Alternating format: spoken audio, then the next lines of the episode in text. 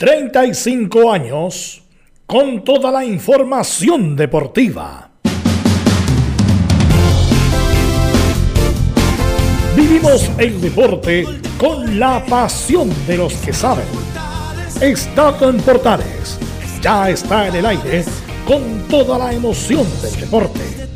Comentarios: Carlos Alberto Bravo, Velos Bravo, Leonardo Mora, Camilo Vicencio, René de la Rosa y Giovanni Castiglione.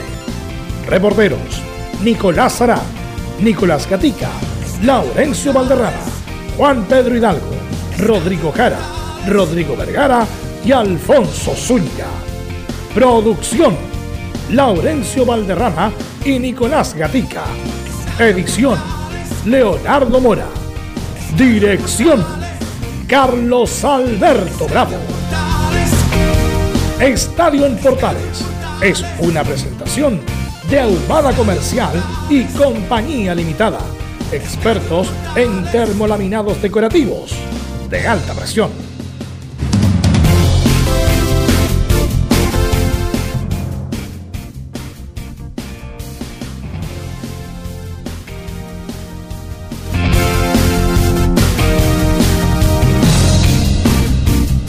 ¿Qué tal? Buenas tardes. ¿Cómo le va? Bienvenido a Estadio Portales, edición central correspondiente al 7 de febrero del 2023.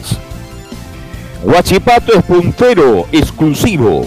Ganó 1-0 O'Higgins con 6 puntos en el cierre de la fecha. Problemas para la Unión Española, para la U de Chile, para Católica. Santa Laura se cierra por mal estado de la cancha durante todo el mes de febrero. Eso está por verse si es todo el mes de febrero. La U de local, Magallanes, la U de local versus Magallanes La Serena, Universidad Católica de local en Rancagua versus Cobresal en nueve horarios a las 19 horas. Eso pasa en el fútbol chileno, no hay estadios. Matías de los Santos pasa los exámenes médicos para hacer refuerzo de Colo Colo. Y está dicho desde ayer suspendido ya los partidos entre Huachipato Colo Colo en el CAP y Ñublense con O'Higgins de Rancagua. Puras noticias del fútbol chileno. Un chileno profesional, entre comillas. Bien, vamos con ronda de saludos de inmediato. Nos va a contar todas las novedades, lo que está pasando en la U de Chile, como es habitual. Don Leonardo Isaac Mora. Leonardo, ¿cómo te va? Muy, pero muy buenas tardes. ¿Cómo están? Hoy día habló Matías Saldivia en conferencia de prensa de la Universidad de Chile. Se sabe que es el momento bien complejo el que está viviendo la Universidad de Chile. Dos partidos perdidos, uno ganado. Y de hecho también tenemos algunas estadísticas, números a lo de Laurencio Valderrama, de Mauricio Pellegrino y también de otro jugador que incluso, ah, siendo que es bueno, que llama la atención, no ha jugado casi nada. Y eso es llamativo.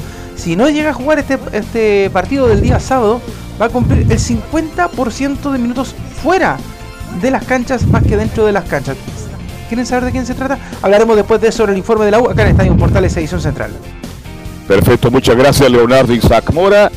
Y Colo Colo ya tiene un nuevo refuerzo. Esto y mucho más nos va a comentar en su estilo inconfundible Nicolás Gatica. ¿Cómo te va Nicolás? Buenas tardes. Sí, exactamente. Colo Colo tiene ya Matías de los Santos que pasado los exámenes médicos, debe ser presentado en las próximas horas o días. Tendremos más palabras de, de Darío Lescano, también de Morón y de Alfredo Stowen, que no se descarta que pueda haber un lateral derecho, podría ser Catuto Rebolledo u otro, bueno, no sabremos además, eh, claro, no juega con Guachipato el domingo Colo Colo, pero sí juega el lunes la reprogramación de la tercera fecha a las 20 horas ante Ñublense. Perfecto. Bien, vamos de inmediato a saludar a Camilo Vicencio, que nos está informando de lo que pasa en Universidad Católica. ¿Qué tal Camilo? ¿Cómo te va? Muy pero muy buenas tardes. Muy buenas tardes Carlos para usted y para todos los auditores de Estadio en Portales y vamos a estar escuchando la palabra del nuevo compatriota de Matías Dituro, el capitán de la Universidad Católica, que ahora sí ya recibió la carta de nacionalización. Eh, y él estuvo mm, justamente dialogando con eh, los medios, se le pregunta por la selección chilena también. Todo eso vamos a estar escuchando en el Estadio en Portales. Interesante lo de Dituro, ¿ah? bien. Y ya está de vuelta en Santiago después de haber tenido un fin de semana espectacular en la cuarta región. Nos va a informar de los equipos de Colón y mucho más como es habitual, don Laurencio Valderrama. ¿Qué tal Laurencio? Buenas tardes.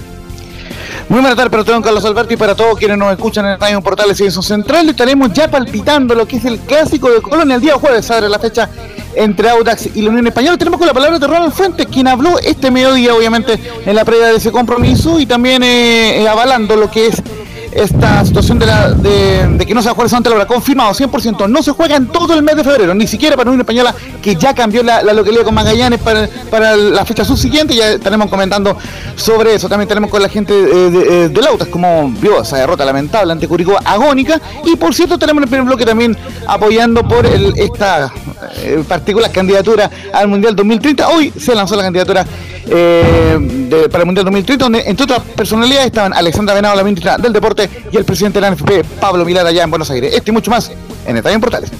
Perfecto, muchas gracias. Vamos con nuestros estelares, nuestros comentaristas. Partimos saludando de inmediato a don Giovanni Castiglione. ¿Qué tal, Giovanni? Buenas tardes. Muy buenas tardes, Carlos. Buenas tardes a todo el equipo, a todos los oyentes de Estadio Portales. Bien. Y ahora saludamos a Velus Bravo, que ya empieza a coordinar entonces el trabajo de Estadio Portales. ¿Qué tal, Velus? Muy, pero muy buenas tardes. Buenas tardes a todos los amigos que escuchan Estadio Portales. Muy interesante lo que pasó hoy en Argentina con la candidatura para el Mundial. Ya están los países definidos. Laurencio nos va a indicar el informe respectivo, pero siempre el cornetazo del presidente Alberto Fernández queriendo meter a Bolivia ahí en el asunto. Al final del cuando está es como cuando está todo armado, está listo el cumpleaños y llega un colado. Bueno, eso es lo que pasa con Bolivia, que independiente que sean nuestros hermanos y todo lo demás. Pero, pero esto, claro, paracaidista pero el, señor Fernández no puede ser tan no, es desprolijo, es cosa de ver lo que hacen con Argentina en el día a día. Pero no puede invitar a uno cuando ya está todo armado. Es, poco serio presentar una candidatura y que al final, porque amigo de Evo le va a dar una subsede a, Bolivia, que me imagino que no va a ser La Paz, porque es imposible que un equipo se pueda condicionar en tan poco tiempo en jugar en La Paz y, menos en un mundial. Así que bueno, lo vamos a, lo vamos a, lo vamos a conversar en este primer bloque. Saludamos también a Milo Freixas, que está a cargo de la puesta en el aire como todos los días y que también lee el presente resumen informativo.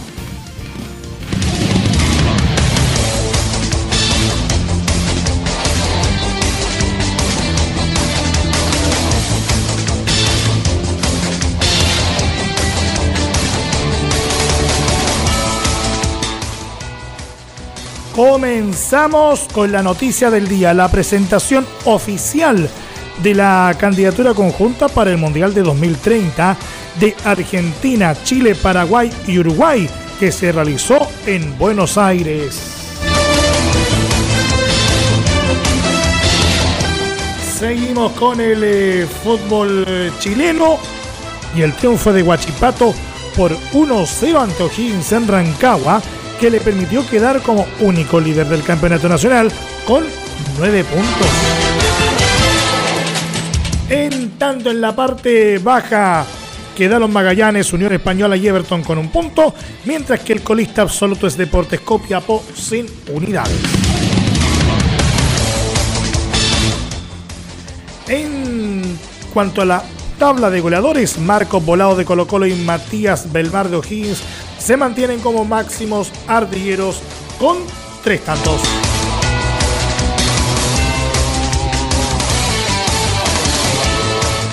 Recordar que además del duelo reprogramado entre Colo Colo y Ñublense, se suspendieron los partidos de Huachipato Colo Colo y Ñublense ante O'Higgins por las medidas del gobierno para combatir los incendios del sur. Siguiendo con el eh, fútbol chileno, Javier Castrilli ex jefe de árbitros, ganó la demanda a la ANFP por despido injustificado y daño moral, por lo que tendrá que recibir una millonaria indemnización de 147 millones de pesos de acuerdo a la tercera. En Chilenos por el Mundo, Guillermo Soto jugó todo el partido donde anotó un autogol en la victoria de Huracán 3 a 2 sobre Banfield como local en el cierre de la segunda fecha de la Liga Argentina, donde el Globo es líder con 6 puntos junto a Lanús y Godoy Cruz. En Francia, el defensa Guillermo Maripán fue considerado en el equipo ideal de la fecha 22 de la Ligue 1 eh, tras su gol en el triunfo del Mónaco 2 a 0 sobre Clermont eh, como visita. En Turquía, el delantero del Manisa FK de Turquía, Junior Fernández, pidió ayuda a través de Instagram por el terremoto ocurrido este fin de semana en el país europeo que está recibiendo ayuda internacional. En tanto, afortunadamente, se encontró vivo el delantero ganés eh, Cristian Atsu, jugador del Ata Sport, que fue rescatado entre los escombros. Seguimos con eh, Flamengo de los chilenos Arturo Vidal y Eric Pulgar, que viajaron con el equipo a Marruecos para jugar el Mundial de Clubes y esta tarde jugarán en semifinales ante Al Hilal de Arabia Saudita.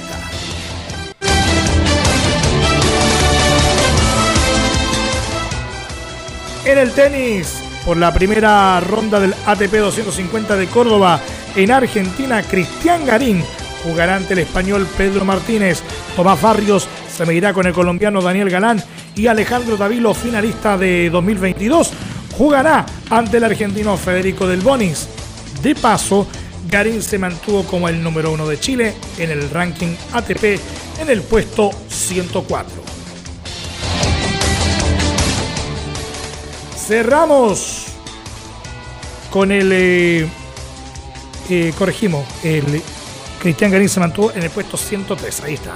Cerramos con el golf, donde los chilenos Joaquín Niemann y Guillermo Mito Pereira finalizaron en el décimo y sexto lugar respectivamente en el torneo saudí internacional.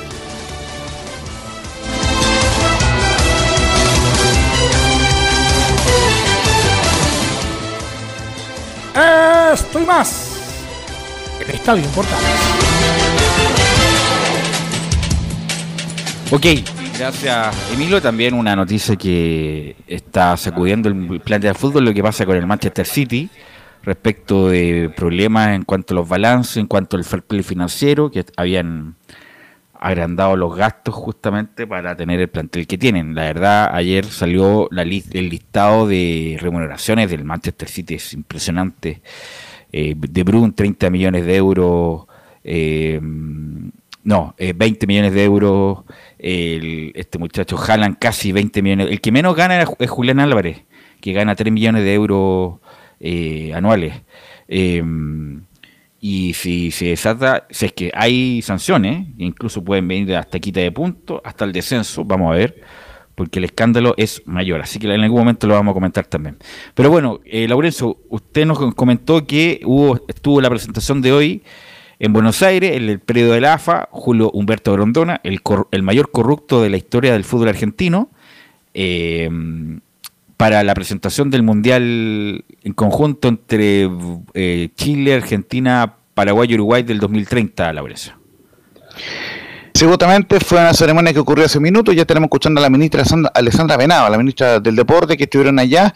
Y justamente quien es la principal autoridad, el presidente de AFA, Claudio Chiquitapia, lógicamente, la primera actividad pública que él tiene después de, ser campeón del mundo eh, con la cuadra argentina. También tuvo, ya lo decía el presidente de la FP, de la NFP, eh, Pablo Milán, secretario junto de Conmebol, Neri Pompeo, el, el gran, eh, quien fuera arquero de la Argentina en 86 y el 90. El presidente de Conmebol, Alejandro Domínguez, también... está Pompeo ahí? Porque trabajó en Paraguay. Trabajó en Paraguay y amigo de todos los corruptos del Paraguay, y por eso lo, tienen ahí. O sea, hay, que, hay, hay que decirlo, Chilaver también lo, lo dijo en su momento, eh, independiente que fue campeón del mundo y todo lo demás, un tipo muy muy decente él, pero está ahí justamente porque los corruptos ahí del, Paraguay lo, dejaron ahí.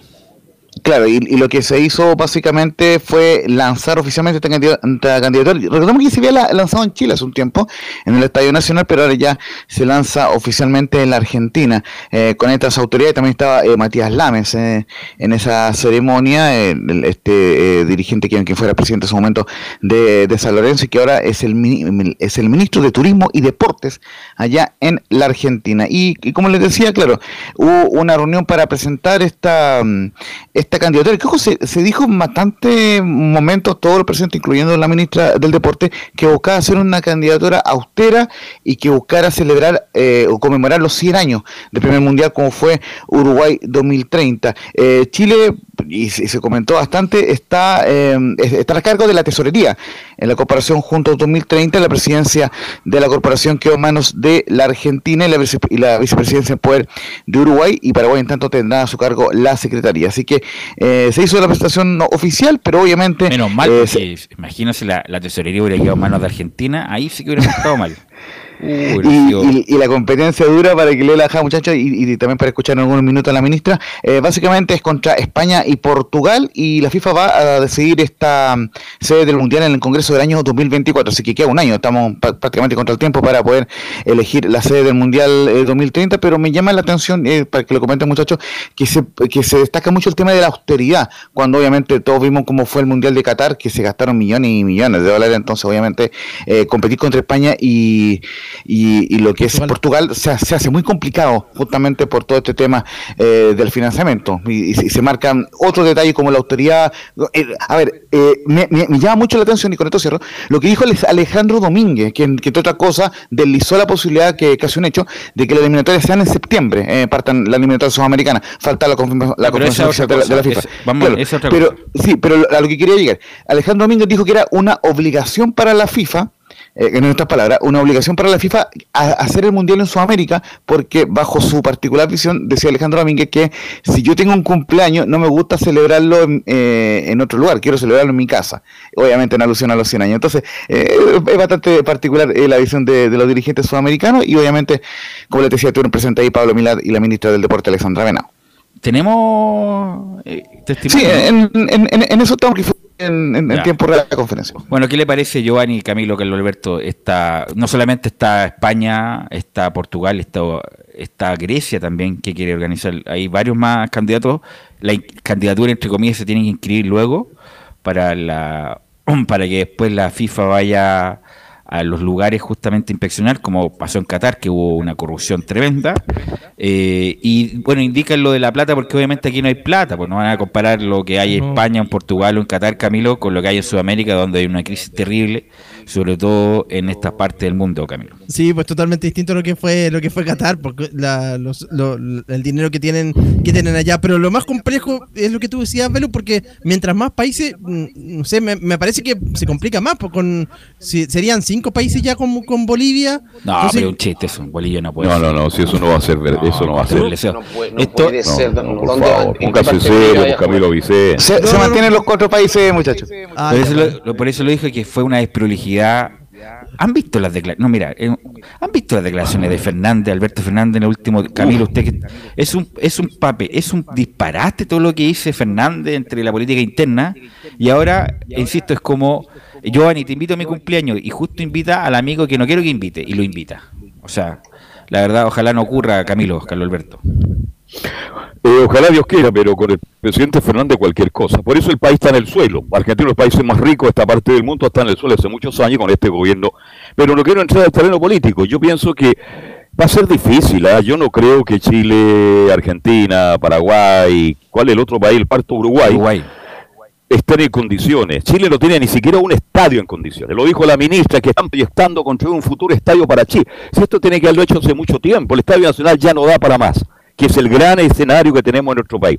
Si no tenemos un estadio para hacer un mundial, Giovanni Castiglione Velo, es imposible. Yo creo que esto como Quedan saluda a la años, bandera. Quedan siete ¿Ah? años para eso. Si es que le dan Sí, la pero- usted cree que no, no se levante, ¿verdad? se levanta. se van a levantar. Bueno. uno se indica que van a apoyar a la U si es que llegara a darse el, el mundial y otro fiscal justamente para la- el mundial este. Pero tiene que hacer un estadio mínimo para 60 mil espectadores. ¿no? Así que, no. bueno, faltan mira, siete años, ¿verdad? Pero, pero la- mira, ahora pero se la- está... ¿ah? Sí, pero, sí. Belu, el, seamos sinceros, el Mundial de Qatar se hace en Qatar por tema de plata. Corrupción, Sí, señor. Corrupción. Seamos sinceros, corrupción, Corrupción, plata. Y, Hasta punto y y sinceros, eh, hacer un mundial en. Yo concuerdo con Carlos. Argentina, Chile no está preparado tampoco para poder hacer un mundial. No tenemos ni siquiera un estadio. Obviamente tú dices, se puede hacer el estadio, se Se puede. puede hacer. Pero el nivel de Chile, de, de- de país como está, te da para poder realizar un mundial, te da para cambiar una ley que se puede vender trago en el estadio durante el mundial, te da todo Pero eso, eso, para pero poder si aquí se, aquí se puede, allá era porque eran fundamentalistas, Giovanni no se pudo en Qatar. Sí, pero acá en Porque- Chile no se puede vender porque- el estadio, hay que sacar porque- una ley para el mundial. Porque una ley islámica, pero una- es una ley más bien religiosa. Aquí no, aquí, no, sí te entiendo, pero acá hay aquí que, hacer, hay que separamos sacar la ley del Estado del año para poder el 25. Yo creo que eso, eso eh, son temas menores, pues. ¿Y el tema económico? Son temas menores. A lo que voy yo. Competir contra España y Portugal económicamente creo que ni, ni los cuatro países. Bueno, es que por eso eso apela esta candidatura al simbolismo, al simbolismo de que se cumplen 100 años del Mundial de Uruguay, a eso, de que aquí se juega el mejor fútbol del mundo, o más bien Se aquí salen los estadios antiguos, aquí, que Salen los que- mejores que aquí jugadores. salen los mejores jugadores del mundo, qué sé yo, los, los tres más grandes son los tres sudamericanos. Eh, entonces, de- que, que aquí el fútbol no se vive en ninguna parte como se vive el fútbol en Sudamérica, y a eso me imagino apela la candidatura con España, Portugal, Ucrania por un lado, Arabia Saudita también va a postular, Egipto, Grecia y Marruecos. Esos son los, los, los rivales de, de esta candidatura que van a postular para este. Sí. Sí, pues, an- antes de ir con Alessandra Venado, que, que ya está lista la, eh, la, la declaración, solamente cocinar lo que dijo Claudio Chiquitapia hoy día. Dijo varias cosas en cuanto al, al, al al título mundial, inclusive la, la, la misma presentadora, eh, Ángela eh, Lerena, periodista, hizo alusión al respecto al- al Periodista título acá, mundial. periodista acá Ángela Lerena. Eh, bueno, yo por lo menos siento que acá. la bien en, en, en pero bueno, eh, en TNT para Argentina. Pero eh, dijo lo siguiente, Pérez. Creo que hoy día, creo que hoy es un día importante para la historia de estos cuatro países. Eh, de estas cuatro federaciones que hace un tiempo empezaron con el hermoso sueño de lograr que el 2030, en el centenario de esta Copa tan hermosa, eh, que tiene mucha historia y, y que nació en Uruguay, que fue el primer campeón y que nos dio a nosotros hoy como campeones del mundo la posibilidad de realizar este lanzamiento. Es el sueño de todos los sudamericanos, de todo el fútbol sud- sudamericano, que tiene no solo la historia de haber sido primer mundial, tiene la esencia y la pasión con la que vivimos el fútbol. Sabemos que es un compromiso muy grande, que debemos trabajar muchísimo para demostrarle al mundo que Argentina, Uruguay, Chile y Paraguay pueden lograr este gran sueño de toda Sudamérica. Eh, En este compromiso nos encuentra a todos los dirigentes, porque si bien somos cuatro países, contamos con el apoyo de todos los presidentes de cada una de las federaciones que componen nuestra querida Comebol. Y ahora sí vamos con, con- lo que declaró Alessandra Venao, eh, la ministra del Deporte, quien dijo lo siguiente en Buenos Aires. Es un legítimo anhelo traer este Mundial eh, 2030, es, un- es una declaración un poco extensa, pero es para entender el contexto de esta presentación. Creo que es un legítimo anhelo que tenemos en la región de Sudamérica, sobre todo después de ser campeones del mundo, de poder traer efectivamente este mundial, el 2030 además que tiene tanta historia, todos ya lo han dicho, se va a cumplir el centenario, tenemos campeones del mundo en la región y creo que es muy legítimo que nosotros podamos efectivamente lograr esa postulación y lograr ese mundial. Creo que tenemos que trabajar, sabemos los cuatro países, las cuatro federaciones en conjunto con Conmebol, que es un desafío grande, que estamos trabajando seriamente, para eso tenemos la Corporación 2030, que hoy día ya tuvo su primera asamblea oficial, pero sabemos que no podemos dejar de soñar, que lo primero que tenemos que hacer es soñar, creer y lograr que vamos a traer el Mundial 2030 a nuestra región. Creo que tenemos todas las condiciones, hemos sacado cientos y cientos de jugadores históricamente que han embellecido lo que es el mundo del fútbol, que le han dado ese toque especial que viene solamente de Sudamérica, que no lo tiene ninguna otra región. Y me parece que estamos hoy en total condición para decir que vamos a tener una postulación seria, sustentable, clara, austera, acorde a los tiempos que nuestra región y nuestro mundo está viviendo también. Y por lo tanto no me cabe la menor duda que nos vamos a traer el Mundial 2030. Muchachos. Bueno, ya lo comentamos, austera porque aquí no hay plata, pues obviamente no está la Sí. plata de Europa, ni de Medio Oriente, ni de nada, van a hacer co- con, lo- la plata que lo suficiente para hacer un mundial digno, la verdad. Porque no solamente el mundial, pues el- son los hoteles, son la infraestructura, Sí, eh, pues. son los aeropuertos, el metro, la línea del metro, las carreteras, La seguridad. el, el transporte, la seguridad, muy bien dicho, Giovanni. lo más fuerte que nos está en contra de nosotros, creo yo, acá en Sudamérica. Claro, eh, así que eh, eso, así que El anhelo y el, y legítimo derecho de Sudamérica, lo estamos de acuerdo después de 100 años, pero la realidad de hoy es de otra. El fútbol creció en todo el mundo. Yo le digo a la ministra que el fútbol es pasión en todo el mundo. Claro, hay más pasión en Sudamérica, pero los ingresos que tiene Europa al lado de Sudamérica son abismantes. Y no creo que la FIFA, conociendo al señor Fantino, que le encanta la plata, apostando por los países sudamericanos. Es el único estadio, estaba sacando la cuenta, pero no sé si ustedes me corrigen, que está capacitado para decir un mundial es la cancha de River. En Paraguay, en Uruguay, no, no, en Chile no hay un está- estadio de esa categoría. Yo No, creo que no pasa el de River. No, no, si el de River va a quedar como el más Espectacular. 80 mil personas. eh, No, el, El a- Centenario también. Santiago del o sea, Centenario no pasa. eh, Perdón, eh, no, yo conozco eh, el centenario como en mi casa no pasa, Laurencio, un Laurencio, estadio no que está peor que el Nacional de Chile. no pasa el centenario, lo que pasa es que no pueden hacer nada porque es monumento histórico, no pueden mover una piedra del centenario, lo van a refaccionar, a lo Un mejor para que, se, para que se juegue la final ahí, pero no, no pasa el estándar FIFA el centenario. Lo que sí, el de River, Santiago del Estero, donde jugó Chile la eliminatoria, es un estadio nuevo, estadio, estadio europeo, y bueno, y ahí tendrán para refaccionar el de Córdoba, qué sé yo, el mismo de Mendoza, qué sé yo, algún estadio y Chile va a tener que construir uno. Si es que llegara a darse lo, lo de la situación, Chile va a tener que construir uno a nivel mundial y que quede, bueno, para las próximas generaciones. Y que, bueno, Paraguay, ¿qué tiene Paraguay? Canchas malas tiene Paraguay. ¿Qué tiene Paraguay? Los defensores, el, El estadio de la olla, el estadio de la olla de, de Cerro Porteño, el más moderno de Paraguay. El defensor del Chaco, lejos. el defensor No del sé Chaco. si se que- puede remodelar, capaz que sea monumento histórico también. Claro, el defensor del Chaco, hay- habría que tirarlo para abajo. bueno. O sea, usted, la mayoría han ido al defensor del Chaco, es, o sea, una, es una canchita con todo respeto. Y bueno, Uruguay. Oiga, aparte- hizo el gol el Pato Yaña, no se olvide. Uruguay. Uruguay, aparte del centenario, tiene el de Peñarol, el de Nacional, pero son, son Pero estadios el de chicos. Peñarol es pequeño. Por El de Peñarol es sí. bonito, pero chico. Así que. Pero Velu, la idea de los mundiales creo que siempre ha sido ir mejorando. Y Qatar, y partimos con Brasil, después viene Qatar. Cada vez mejor, tiene razón. Pero acá estamos, Chile, Chile, Sudamérica está apostando a algo emotivo Eso. para tirar, a- para dar un, dar un eso. pequeño, no, no creo que pequeño retroceso, un gran retroceso a lo, a lo que es la modernización de los mundiales y que siempre sea mejor los estadios, mejor en las canchas, mejor en los aeropuertos, mejor en la seguridad. Y acá estamos apelando a algo emotivo por los 100 años para que lo hagan acá, eh, digamos sincero, un mundial pobre.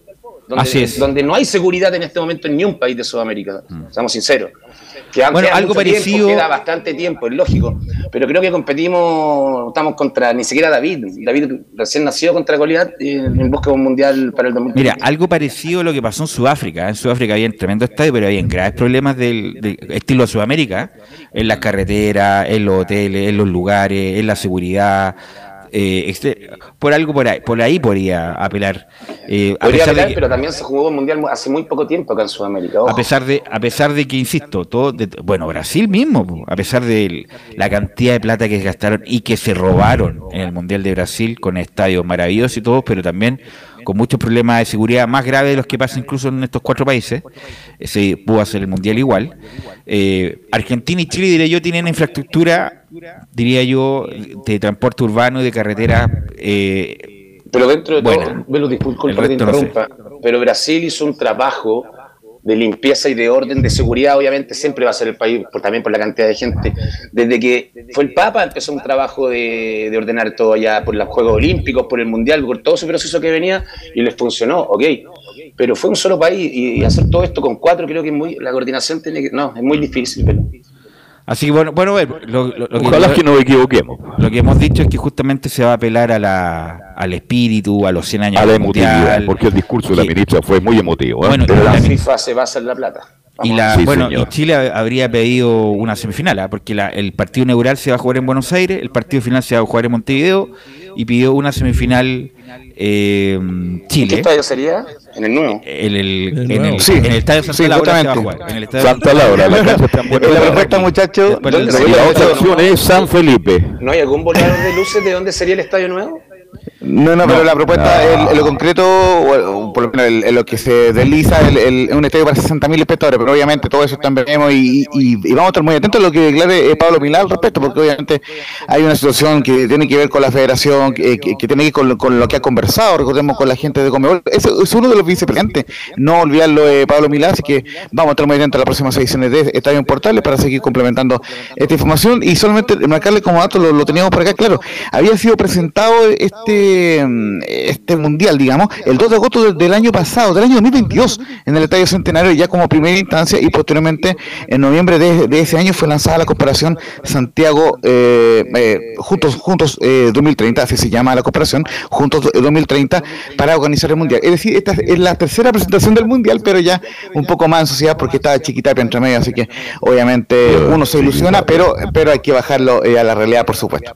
Carlos, Velus, ¿sería la oportunidad este mundial de que la U tuviera su estadio? Es una, Bueno. es una oportunidad, justamente. Bueno, la verdad, Me la gustaría- Una, opor- una oportunidad, ¿sabes por el por bien qué? de Chile, por el bien Una que la U tuviera un oportunidad, estadio. porque lo hemos dicho. No se carta.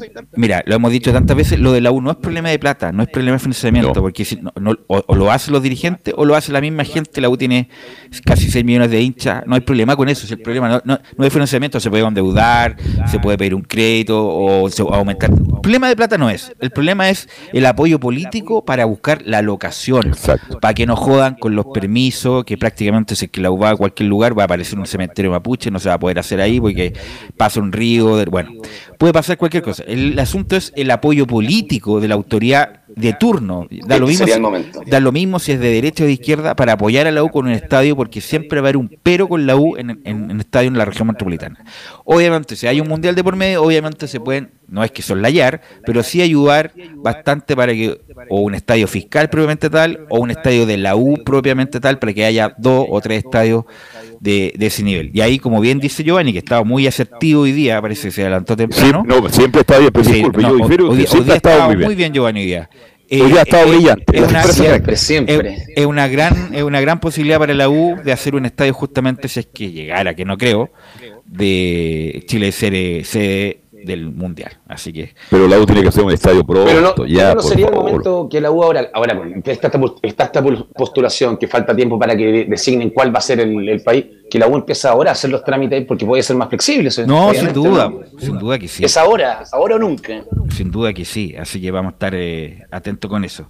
Bueno, antes de cerrar este bloque, este bloque del Mundial, que insisto, y bueno, lo del señor Fernández que quiere meter a la mala a A Bolivia. Eh, No, pero eso descartémoslo, una joda.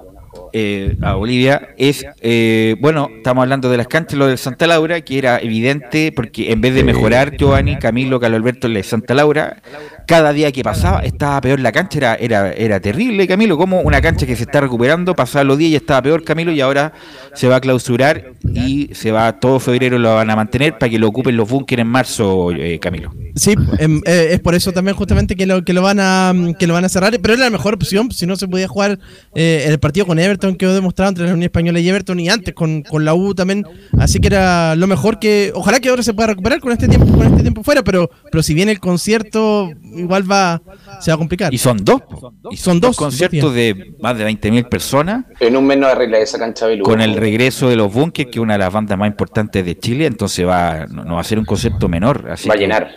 No, ya están, están agotadas las entradas. Hace rato que están agotadas las entradas. Van a ser 40.000 personas en, en- Claro, y me dice acá Leo el Monster Rock también, o sea, o sea cualquier O cosa sea, la menos van a arreglar para, para- o sea, es que Velo en un van a mes no se arreglar para que la- para que la Es en un destruya. mes- En un mes no se arregla, Carlos. En un mes no se arregla. No, de imposible. Hay pero, que hacerla. oye. Lo que hizo Colo Colo, cambiar el pasto completo.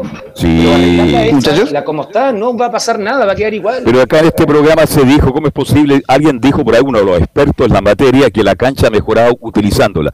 Yo es primera vez que en- escucho esa locura. Las canchas tienen que descansar, tiene que crecer el pasto. Lo que pasa y hay que una tecnología Laura- que lamentablemente la ocuparon mal en Santa Laura. No, lo comen- empezamos en Santa Laura, se mandaron un condoro. ¿Cuál fue el condoro? Que cuando pusieron el regador automático, la cancha se hundió. La Sí. cancha se hundió y por eso estuvo el problema. Siempre los, los cancheros cuando empiezan a arreglar la cancha, la empiezan a ver, a ver, empiezan a ocupar a ver cuál es el problema, cuando empiezan las pisadas. Incluso están así, ahora están limpiando hasta los hasta los zapatos de los jugadores, los toperoles, lo están desinfectando porque dicen que incluso hasta ahí podría tener hongos el, zapato del jugador y, tenía que provocar eh, problemas en la cancha. Entonces, bueno, lamentablemente... eh, Pero si no hay problema de, la de eso, el problema de todo lo que vas a usar en la cancha, Belu. Recordemos el rugby con la lluvia, que está perfecto porque estaba programado, pero tienen programado el rugby, tienen programado conciertos, tienen programado Rock. los bunkers, Mm. dos conciertos llenos. ¿Van a pararlo un mes para qué? ¿Para en marzo destruirla? Así es, así es. Si no va a llover, no se va a ablandar, no va a pasar nada. Arreglar esa cancha y hacerla de nuevo, la única forma. Mira, te encuentro toda la razón, Giovanni. Sí, Lorenzo. Brillante, Eh, complementando con la figura de esos cracks de hoy, Giovanni Castiglioni, claro, eh, lo que remarca Unión Española y que también se hizo cargo en la Católica, o sea, en- a la Católica ya le informaron que no puede jugar en Santa Laura, es que para eventos deportivos está clausurada para- por el mes de febrero. Es decir, obviamente, esto abre la puerta para que en marzo se hagan el concierto de los bunkers y, y todos los conciertos habidos y por haber. Así que, obviamente, por lo menos para, para el fútbol se cierra en el mes de febrero y esperemos que se recupere pronto. Así que eh, ya, ya por lo menos se cambió la localidad del partido de Magallanes en Unión Española, que se va a jugar el sábado 18 a las 6 de la, de la tarde en, en el Estadio Municipal de San Bernardo. Así que ya por lo menos hasta Unión Española no va a poder ser local en Santa Laura. Y ya escucharemos en el bloque Se final a Ronald refiriéndose al respecto. Claro, por lo menos en Ma- en Magallanes eh, accedió también a, a cambiar la localidad y lo, lo informó la NFP en, en. Gentil fue Magallanes, le conviene jugar mucho más de local en este instante. Magallanes que anda horrible en el campeonato. Bueno, Sí, el- Magallanes no está Le ha faltado suerte no, no va, Magallanes. no va a meter 15.000 personas en un estadio Magallanes, seamos No, sinceros, menos que juegue con Colo Colo con la U. Pero y, y volver a San, a San Bernardo a lo mejor y una cancha mucho mejor a Magallanes le sirve porque es un equipo que juega con buen pie, o sea, no le molesta, le- le- le- es mejor para ellos. Si el tema es que la cancha en un mes, vuelvo a repetir, no se va a arreglar. La paran al pedo, tienen que cerrarla y dejar los eventos de todo tipo si quieren arreglar esa cancha y partir de cero. Bueno, así que bueno, todo, lo, que- todo el esfuerzo que hizo la Católica y la U para tener el Estadio de Santa Laura, por lo menos yo creo que hasta el primer semestre va a ser infructuoso porque no va a poder contar con ese esa cancha. Bueno, No, y, te perjudica con la programación de todos los equipos que tenían pensado el Santa Laura buscando localidad y localidad a lo largo de todo Chile. Y además también, seguro. también eh, le dan una vuelta a los productores de eventos, porque obviamente si hay un estadio para el fútbol, obviamente los productores de eventos van a tener el Estadio Nacional siempre a disposición de eh, recitales y, y no estar con esta alternancia del, entre el fútbol y los recitales, porque bueno, ellos mismos se han visto... eh, eh, diría yo, con problemas justamente por las fechas de los tantos recital que ha habido últimamente en Chile. Sí, para terminar. Sí, sí, lo último para volver a matarte con las colonias. Eh, ¿Vieron cómo quedó el estadio Sausalito? Eh, en la cancha Horrible. quedó horrible luego de- de- de- del del Bachifoy, así que también es un tema esto de las canchas en regiones. Ok, vamos a ir a la pausa y volvemos con la U y con Colo Colo.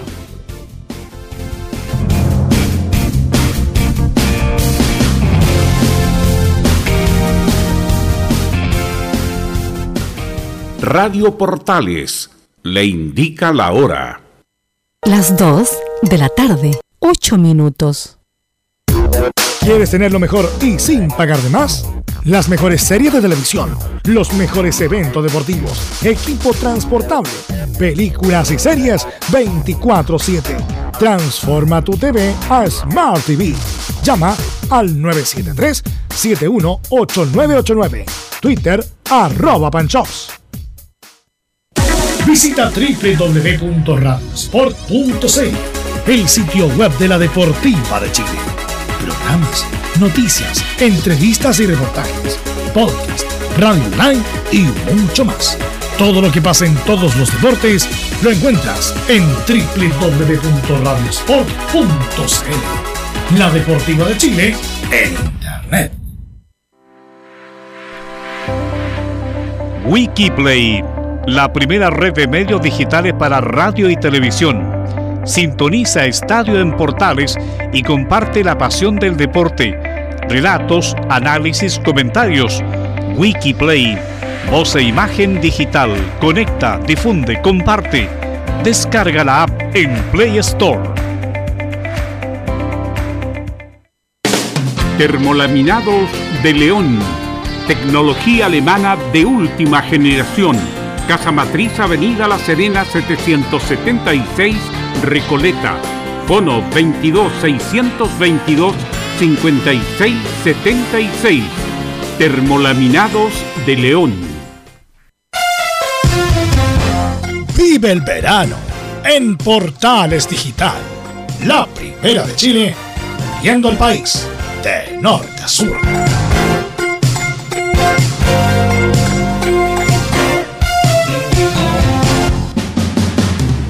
Entre Marco Grande y Marco Chico, media vuelta y vuelta completa. Escuchas Estadio en Portales en su edición central, la primera de Chile, uniendo al país de norte a sur. 14 con 11 ya, 14 con 11 y vamos a ir con Leo Mora, porque habló Matías Saldivia y es interesante escuchar a un hombre que no es de la raíz de la U, que hace tiempo, hace tiempo que estaba en otro club, ahora está en la U y es bueno escuchar sus palabras, pero vamos con el informe de Leo Mora.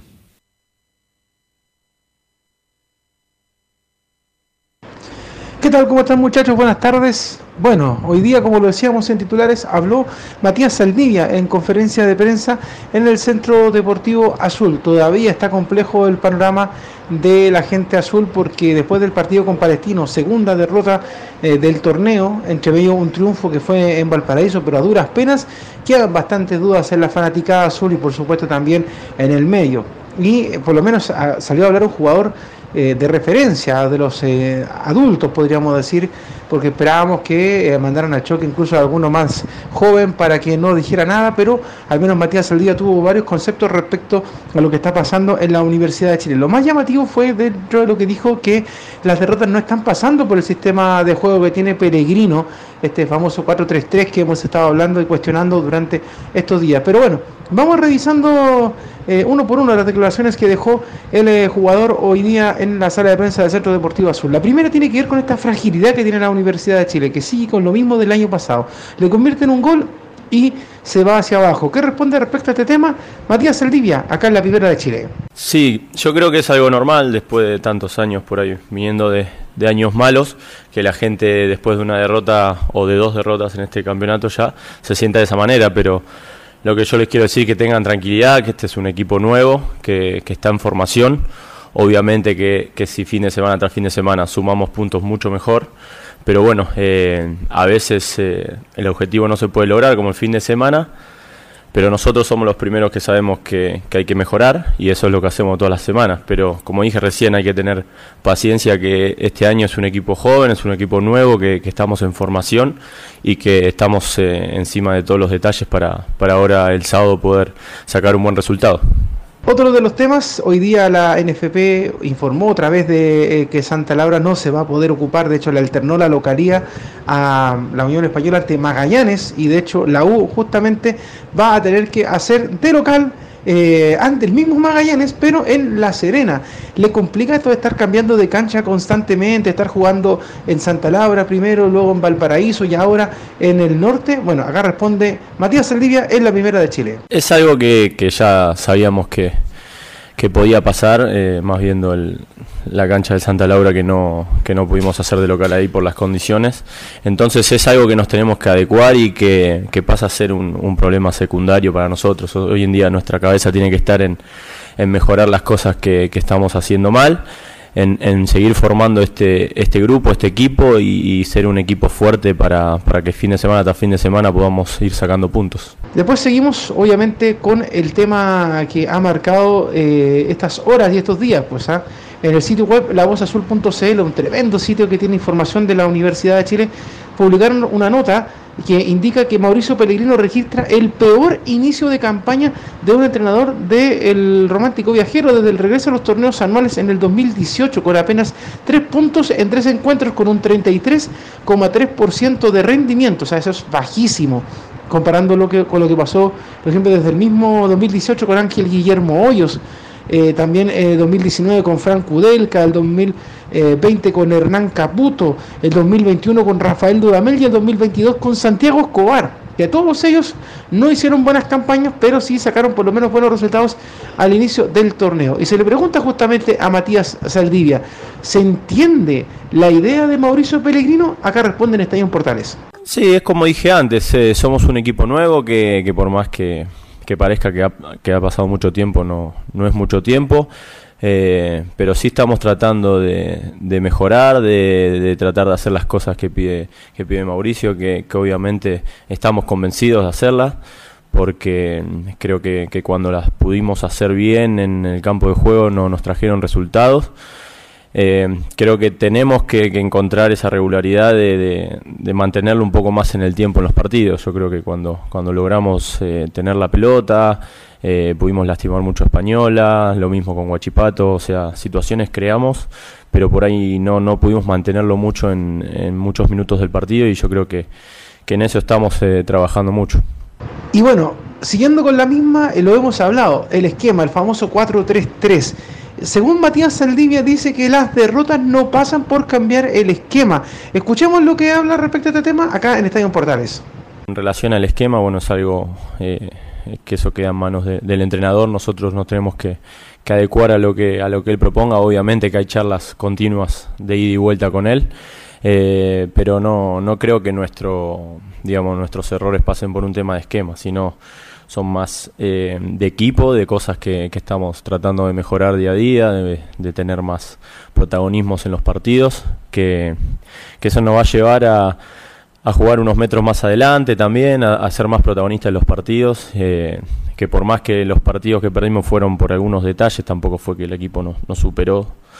Eh, sí, por momentos, pero no, no fueron claramente superiores a nosotros. Creo que, que no es un problema de esquema, sino que es algo más de, de seguir formándonos que- como equipo. También otra de las eh, consultas eh, que se le hace es eh, con respecto al portero de la Universidad de Chile. Bastante criticado también por los mismos hinchas que han tenido mucha paciencia con él, sabiendo de los problemas que ha pasado en el último tiempo, Cristóbal Campos. ¿Qué dice respecto al golero de la U? Acá también se lo banca Matías Saldivia en Estadio Portales. Como decís, eh, tiene un puesto que es totalmente ingrato. Nosotros podemos tener 10 errores que no, se- por ahí no se notan, pero él tiene uno y, por ahí se nota demasiado. Eh, pero así como tuvo ese error, otros partidos nos ha salvado de, pelotas importantísimas con Española, eh, así mismo con Palestino el primer tiempo saca un mano a mano increíble. Entonces son, son situaciones que van a pasar. Eh, a nivel de confianza nuestra es 100% plena la confianza en él porque sabemos las condiciones que tiene y es un jugador muy importante para nosotros. Eh, yo creo que él está tranquilo, que, que obviamente está como todos nosotros tratando de, elevar el nivel para, para llegar a- al fin de semana de gran manera, pero yo creo que está tranquilo él, porque, porque sabe que venía haciendo grandes actuaciones y que un error lo puede tener cualquiera y que atrás tiene un grupo que, que lo va a bancar. Bueno, y otra de las preguntas que, que se le hace es eh, con respecto a las mejoras que debe tener la Universidad de Chile. ¿Qué debe mejorar ante el cuadro carabelero el próximo sábado al mediodía? Acá la respuesta de Matías Saldivia en Estadio Portales. Yo creo que, como vos decís, es un equipo que, que tiene jugadores que de muy buen pie, que si los dejas jugar, si le das esa tranquilidad para que ellos te manejen la pelota, te pueden llegar a lastimar mucho. Eh, por ahí en, en nosotros en, en la oportunidad de mejora que tenemos este partido es eh, encontrar más, digamos, llevar a, mayor tiempo lo que hicimos los primeros 20 minutos del otro día, que, que para mí fueron lo mejor de nosotros con Palestino, que fue cuando presionamos bien arriba, que le hicimos equivocarnos, equivocarlo y tener algunas situaciones de gol. Yo creo que, que eso va a ser muy importante para este partido, estar muy finos a la hora de presionar, porque como dije antes, si lo dejas jugar a, eh, con tranquilidad a Magallanes, tiene jugadores que te pueden lastimar. Y por último, bueno, Matías Saldivia lo hemos escuchado en las declaraciones que ha entregado, dice que hay que tener paciencia, que hay que aguantar un poquito lo que está pasando, que es un equipo en formación. Bueno, pero ¿hasta cuándo? ¿Cuándo se tienen que ver los resultados? ¿Cuál es el- la tolerancia que de- debe tener el hincha de la U? Acá responde Saldivia en Estadio Portales. No, obviamente sabemos que igual, eh, por más que seamos un equipo en formación, estamos jugando en los equipos más grandes de- del país. Entonces eh, se entiende esa impaciencia, por así decirlo, de, la gente, más sumado a los años anteriores. Eh, pero nosotros sabemos que, lo nuestro es partido a partido. Sabemos que el fin de semana tenemos una gran chance de sumar, pero que primero tenemos que, seguir formándonos como equipo para, para no solo este partido, sino para, todo el resto del campeonato. Eh, si nosotros logramos ser un equipo fuerte, vamos a empezar a sumar y a tener buenos resultados. Y a propósito de estadísticas, bueno, este fin de semana debería volver Neri Domínguez a jugar nuevamente por el Romántico Viajero. Si no juega el sábado, alcanzaría el 50% de ausencia en partidos oficiales. Neri Domínguez, que recordemos que llegó en julio del año pasado a la Universidad de Chile y que pese a ser volante, eh, afirmó el equipo jugando como central. Y ha tenido una- un rol preponderante, pero como lo decían los titulares, al parecer la gente eh, viera como si hubiera jugado mucho. Y no, pues no ha jugado todos los partidos en la Universidad de Chile, entre lesiones y cosas. No ha estado presente Nelly Domínguez, que como le digo, si no juega este próximo fin de semana, va a cumplir la mitad del año calendario sin jugar.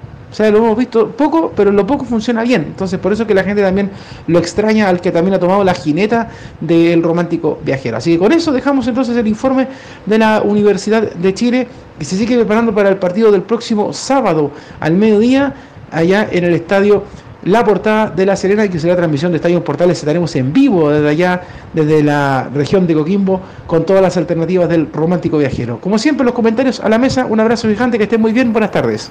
Bueno, el dato que tira Leo Mora, lo de Neri Domínguez, que lamentablemente llegó y seleccionó un partido con O'Higgins, estuvo varias, varios, bastante tiempo desgarrado y bueno, después retoma en la final de la campaña donde entre comillas la U, no, no, no es que entre comillas la U se salva, pero claro, la U necesita más de presencia de Neri Domínguez, pero más firme, un tipo más, más exuberante. Eh, y Negro, Domínguez debería ser el titular con, con Saldivia eh, Morales debería jugar por Castro, que ha sido un desastre estos tres partidos, ya que más, que más plazo a Castro.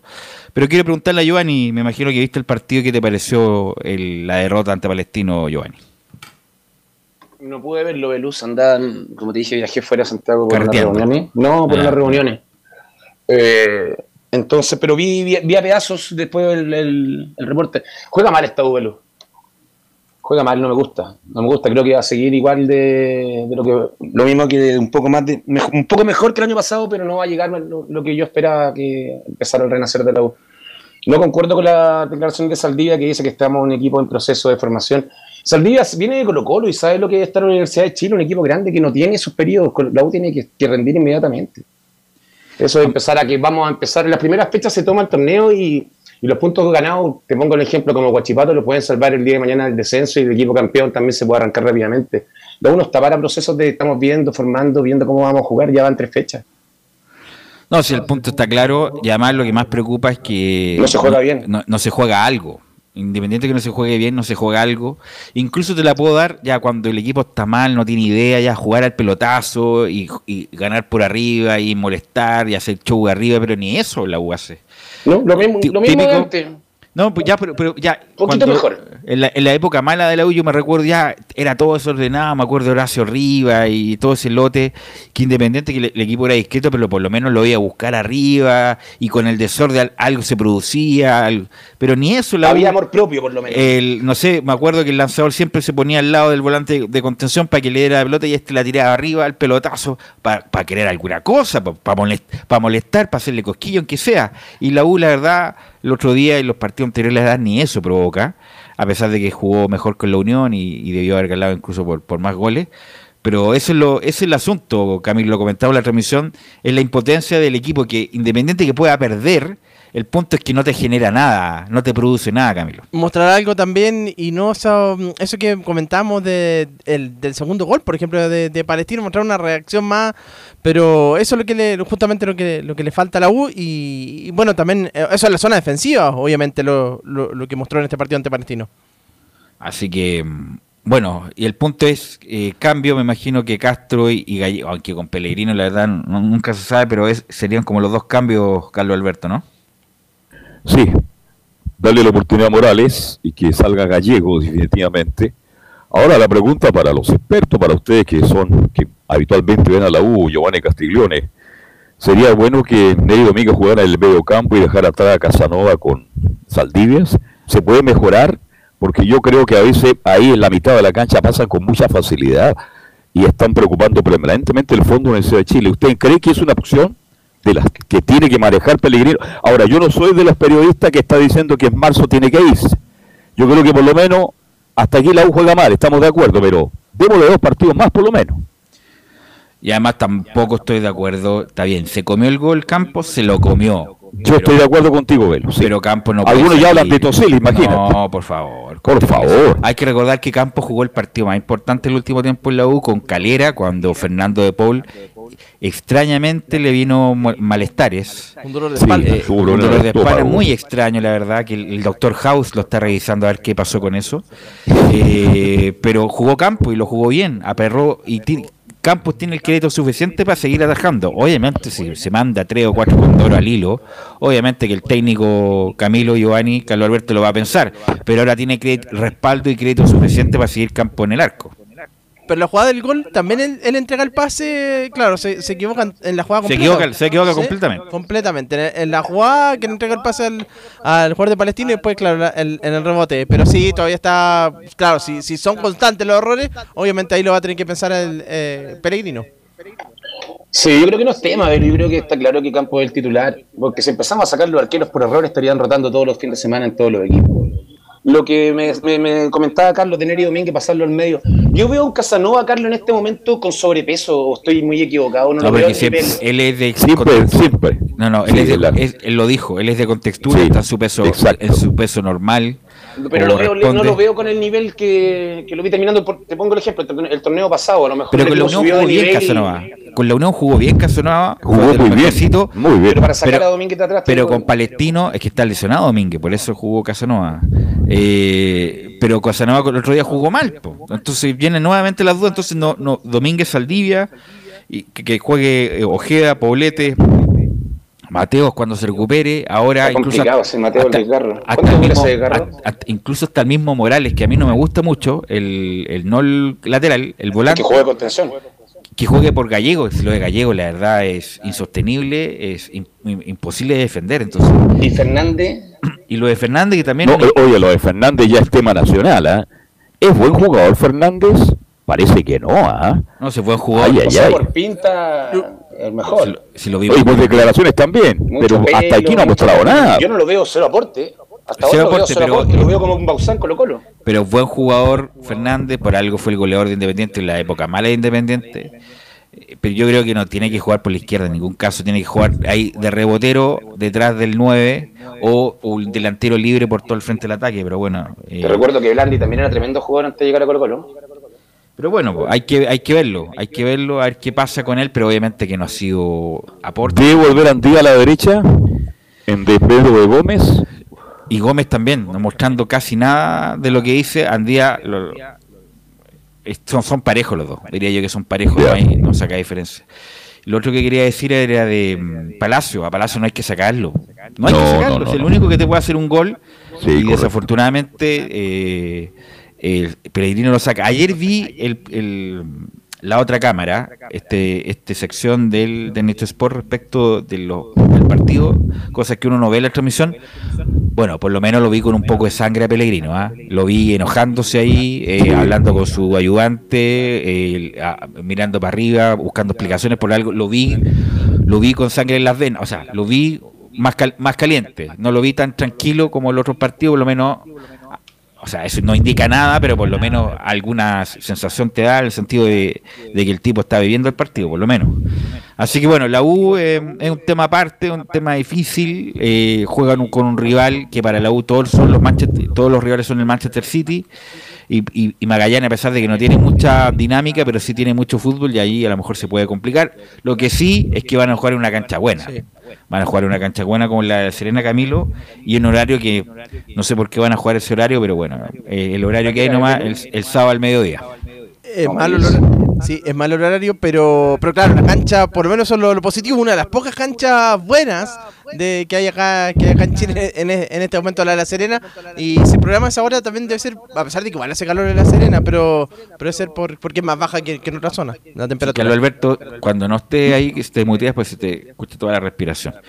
Eh, esa misma, claro. la U eh, haciendo local en Serena es una locura. Bueno, es lo que vivido la U. Es lo que hay. En los últimos años. Así que la U es muy importante. El fútbol chileno, la liga chilena ha bajado mucho su nivel, muchachos, es increíble. Que con esta, esta postulación al mundial, en el momento que la U ya se ponga las pilas, si no va a mejorar en el plantel trayendo figuras buenas, que se ponga las pilas con el estadio en este momento, a lo mejor se puede abrir una brecha. Así es, así que, insisto, la U tiene que, incluso hasta el empate era bueno con Palestino, viendo cómo se dio el partido pero bueno, ya lo perdió y tiene otra oportunidad para sumar contra Magallanes y respirar un poco más tranquilo. Hay que recordar que mañana se cierra, o eh, mañana se cierra mañana, el libro de pase, ¿no? Mañana porque la fecha comienza el jueves, así que mañana se cierra el libro.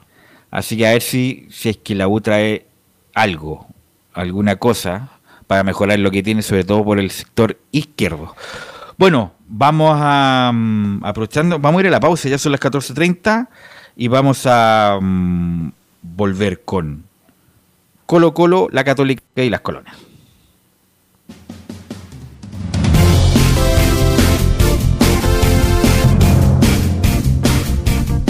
Radio Portales le indica la hora. Las 2 de la tarde, 30 minutos. Lleva al siguiente nivel tus eventos, ceremonias, conciertos y potenciando tu audiencia con DS Medios. Servicio de transmisión de TV en circuito cerrado y vía live streaming HD. Tecnología de punta y un equipo profesional nos permiten realizar transmisiones sin cortes y con la más alta calidad. Cotiza ya ingresando a www.dsmedios.cl. Visita www.radiosport.cl, el sitio web de la Deportiva de Chile. Programas, noticias, entrevistas y reportajes, podcast, radio online y mucho más. Todo lo que pasa en todos los deportes lo encuentras en www.radiosport.cl. La Deportiva de Chile en Internet. Wikiplay, la primera red de medios digitales para radio y televisión. Sintoniza Estadio en Portales y comparte la pasión del deporte. Relatos, análisis, comentarios. Wikiplay, voz e imagen digital. Conecta, difunde, comparte. Descarga la app en Play Store. Comercial IAC y Compañía Limitada. La mejor calidad mundial en laminados decorativos. Comercial IAC y Compañía Limitada es Pertec en Chile. San Ignacio 1010. Santa Rosa 1779, Avenida Mata 446 y Portugal 501. Comercial IAC y Compañía Limitada es Pertec en Chile.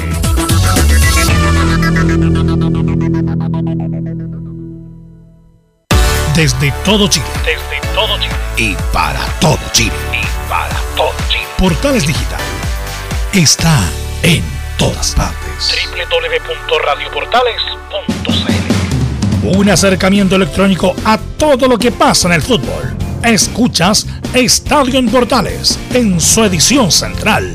La primera de Chile, uniendo al país de norte a sur.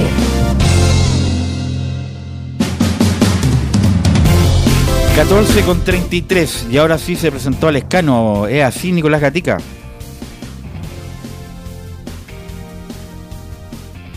Nicolás Gatica. Sí, ahora sí. Bueno, ayer escuchamos una palabra nomás de Darío Lescano que un poco con el, con el tiempo que estábamos, pero sí, fue presentado ayer justamente este delantero paraguayo del Juárez, con la presencia también del presidente de Colo Colo, Alfredo Stowin, y del gerente deportivo José Daniel Morón. Y ahí, bueno, se le consultó justamente a Darío Lescano cuál iba a ser el, el, el, aporte del equipo, también el tema de jugar la Copa Libertadores. Dice el paraguayo que nunca lo había hecho, él se fue muy a corta edad de Paraguay, estuvo ahí en, en México y en otra liga, entonces no, no supo lo que era jugar la Copa Libertadores y ahora, ahora lo va eh, a experimentar ese tema, va a poder jugar la primera Libertadores de su historia y el jugador Lescano entonces por supuesto está ansioso para que llegue el momento. Y, y también, también ahí se le hizo la, la pregunta al Alfredo Stowin, tenemos la declaración ahí de que se me solicitó ayer sobre Alfredo Stowin que habla sobre la salida de, de Joan Cruz, que lo habla Daniel Morón y lo complementa Stowin. Fue una, una respuesta de ambos, tanto de Morón como del propio presidente que respondieron ahí sobre ese tema de, de Joan Cruz por el tema de la cláusula y todas esas cosas. Y también se le consulta a Daniel Morón sobre si va a llegar el lateral o no. Y él dice que bueno, todavía queda un par de días, en este caso ya queda hoy día y mañana, pero que todavía se puede hacer con el tema de, del lateral. Son algunos temas que se trataron en la conferencia. Cuénteme, vamos con eso.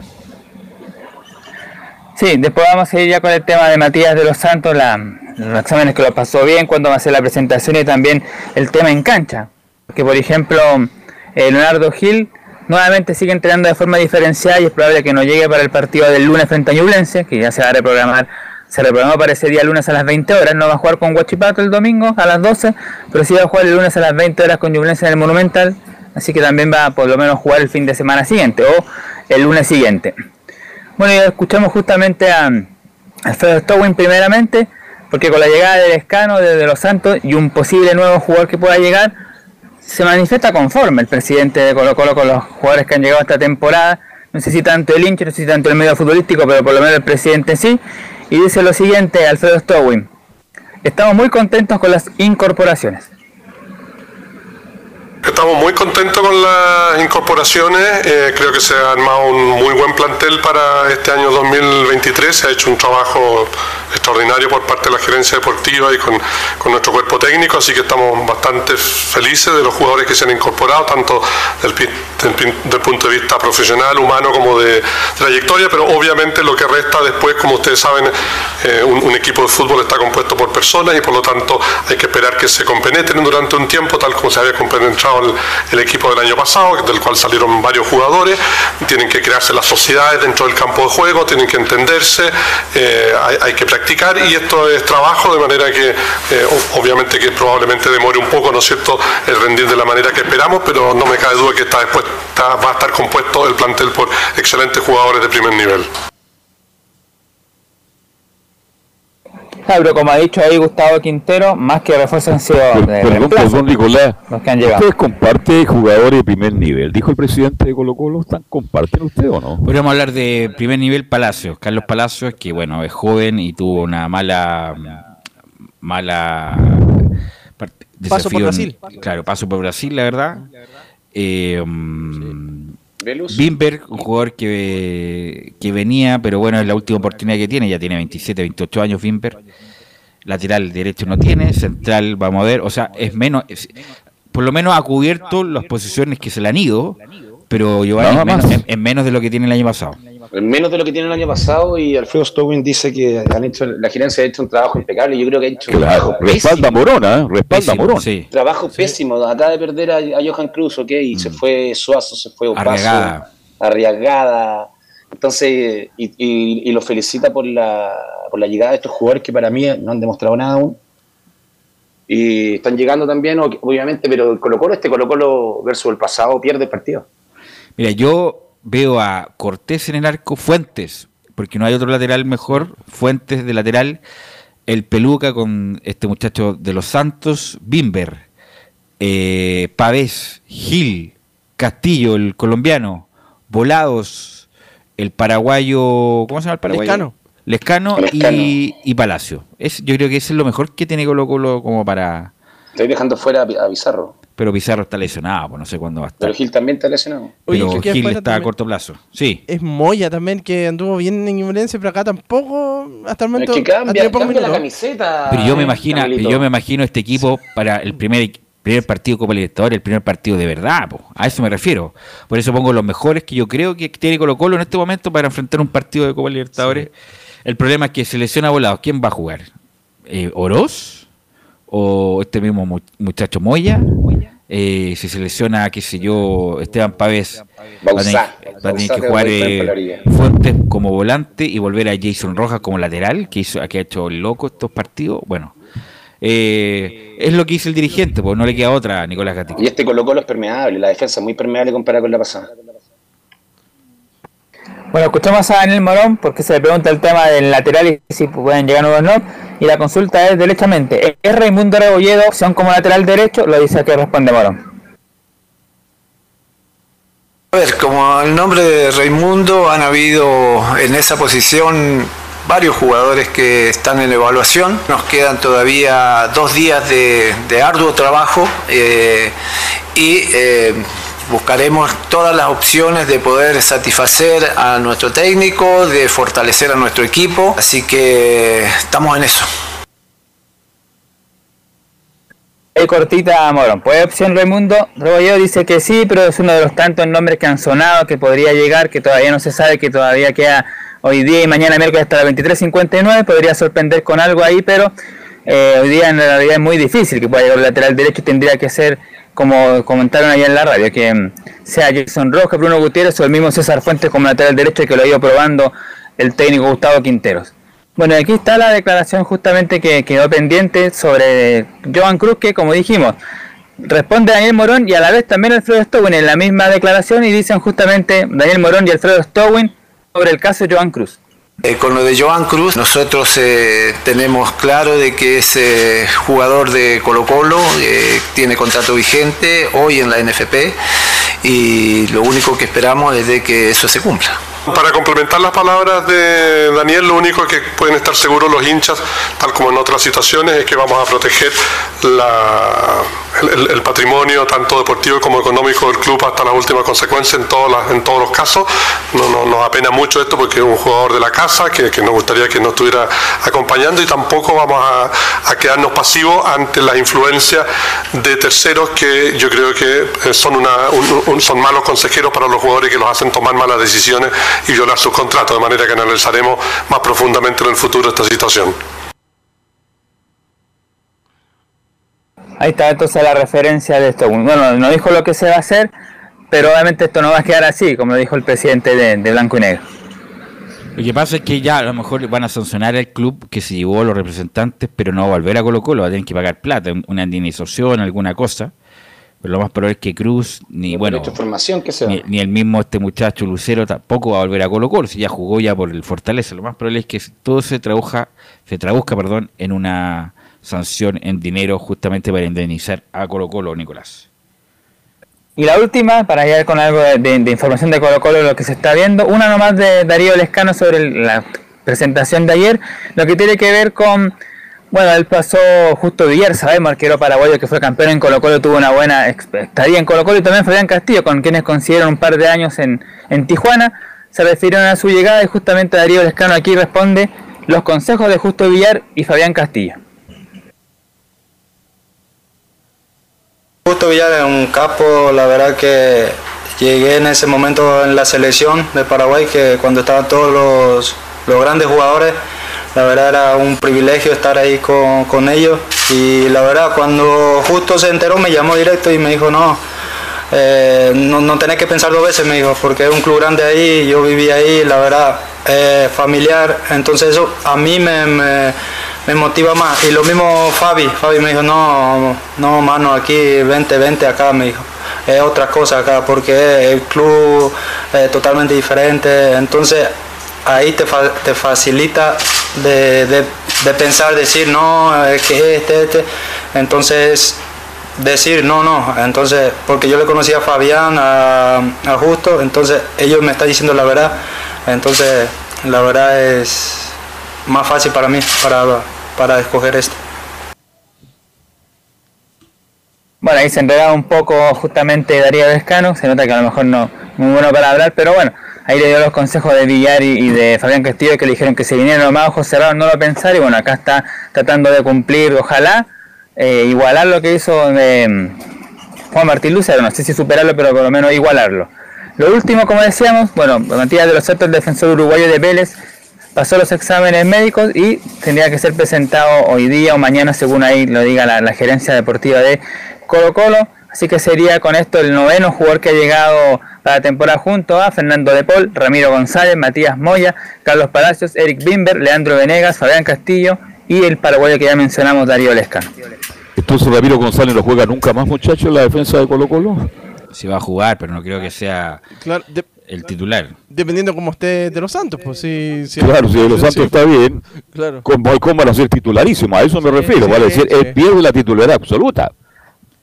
No sé para qué trajeron a. Se calentó tanto Quinteros con Sí. González. Hubiera traído vuelta con pausada. otro mejor jugador, más sin tanto problemas físicos como Ramiro González y en mejor estado para que sea aporte. Ojalá me equivoque, pero vamos en- vamos a estar ahí. Nicolás Gatica nos va a informar. Mira, tiene problemas físicos, va a estar Pero una o dos semanas. a jugar titular, Velus jugaba en Vélez titular, jugó no, Libertadores. no, pero por eso te Es digo un jugador que- rápido, que tiro libre de lejos, que hace Por- gol. por Lo eso estuve- te digo, estuve, sí, estuve averiguando de Dos Santos. Pero no, yo me refiero a Ramiro González. Sí, si no, trae jugar, va jugador, trae, trata uno bueno y sano, po. No, Sí, no, no, no, ahí nomás y con problemas. Como ¿Para cuando? Colo Colo, me recuerda cuando trajo Colo Colo el paraguayo que venía de vuelta ya. Celso Ayala. Celso Ayala. Celso Yale que jugaba en River.